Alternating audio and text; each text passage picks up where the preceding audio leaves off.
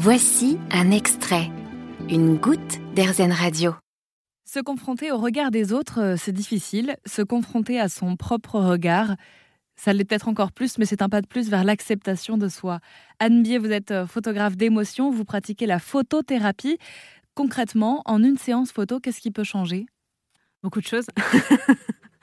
je travaille beaucoup moi sur la conscience, conscience de soi, parce que souvent on n'a pas cette, euh, on n'a pas cette conscience. On pense être quelqu'un, on pense ressembler à quelque chose, on pense dégager ci, on pense dégager ça, et puis euh, quand il y a l'image, c'est pas ça. À tout âge? À tout âge. Mm.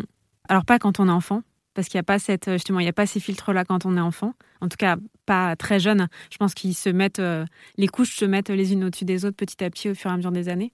On nous a beaucoup dit bah oui tes émotions tu peux les mettre un peu de côté. Bon bah c'est bon ça y est t'as fini de pleurer. Ou bon bah c'est bon t'es pas obligé de rigoler aussi fort. Enfin voilà des choses qui ont pu être un peu euh, tassées ou en tout cas un peu étriquées. C'est que surtout en fait ça génère des, des, choses en nous qui restent ancrées et qui restent qui se, verrouillent en fait au fur et à mesure. Donc euh, tout ça, en fait, tout ça, tout ça, tout ça, ça fait vraiment partie pour moi des émotions qui peuvent transparaître sur une image. Et euh, quand on, travaille en photo sur le portrait thérapeutique, c'est c'est très fort. c'est très très fort et c'est très confrontant.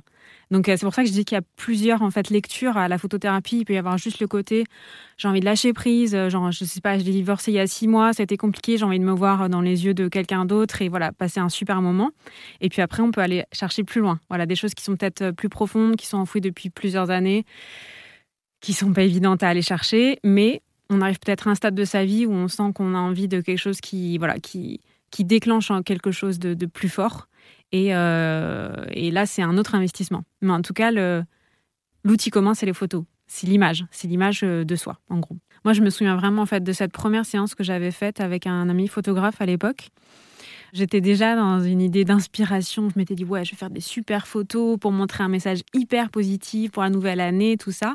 Et en fait, je venais de divorcer. Et la fille que j'ai vue sur la photo, au niveau des émotions, je veux dire, au niveau de ce qui se passait sur son visage, c'était pas du tout, euh, c'était pas du tout, du tout, du tout ce que moi j'avais envie d'envoyer, quoi. Alors ça m'a pas fait mal, mais par contre, je me suis, là vraiment, ça a été hyper confrontant et j'ai réalisé. Donc ça, je me suis dit, il y a un pouvoir énorme en fait avec ça, parce qu'on se voile la face ou en tout cas on a l'impression qu'on peut donner le change, et euh, ce qui n'est absolument pas le cas. Et donc comment ça s'organise une séance? Beaucoup d'échanges avant.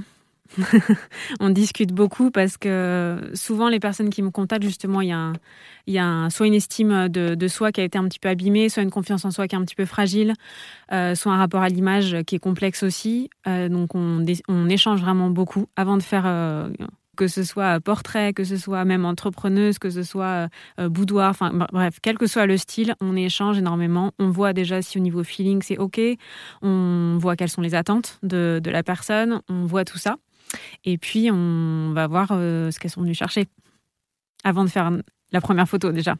bon, déjà, si elles sont venues, c'est bon signe. C'est bon y a une envie d'avancer. C'est ça, c'est qu'il y a une énorme envie d'avancer. Souvent, c'est qu'il y a un déclic quand même qui se fait quand on en arrive là. Donc, ça peut être encore assez flou au départ. Et puis, je trouve qu'au fur et à mesure du processus, de l'expérience, ça s'affine. Et euh, jusqu'à jusqu'à la, remise des photos en fait finale où là euh, c'est pareil il y a une préparation générale qui est faite suivant les les profils de femmes qui viennent me voir. Je sens en fait il faut que je prépare beaucoup ou pas à, à la visualisation des photos parce qu'en fait la plus belle photo du monde sera mal prise si la personne n'est pas prête à se voir quelle que soit la photo qu'elle va avoir d'elle, quelle que soit l'angle, quel que soit le comment elle est habillée, si elle est maquillée, pas maquillée. En fait, si rien ne change sur toutes les photos, c'est qu'il y a quand même quelque chose qui, mm qui fonctionne pas comme ça devrait. Donc on va chercher tout ça. Et ça s'appelle la photothérapie. Merci beaucoup Anne Bier. Je rappelle donc que vous êtes photographe d'émotion. On peut retrouver euh, votre travail sur votre site internet ou votre Instagram. Bier, ça s'écrit B-I-E-D. Merci beaucoup d'être venu dans les locaux d'Airzen Radio et on mettra toutes les informations euh, pour nos auditeurs sur le site airzen.fr. Vous avez aimé ce podcast Airzen? Vous allez adorer Airzen Radio en direct. Pour nous écouter, téléchargez l'appli AirZen ou rendez-vous sur airzen.fr.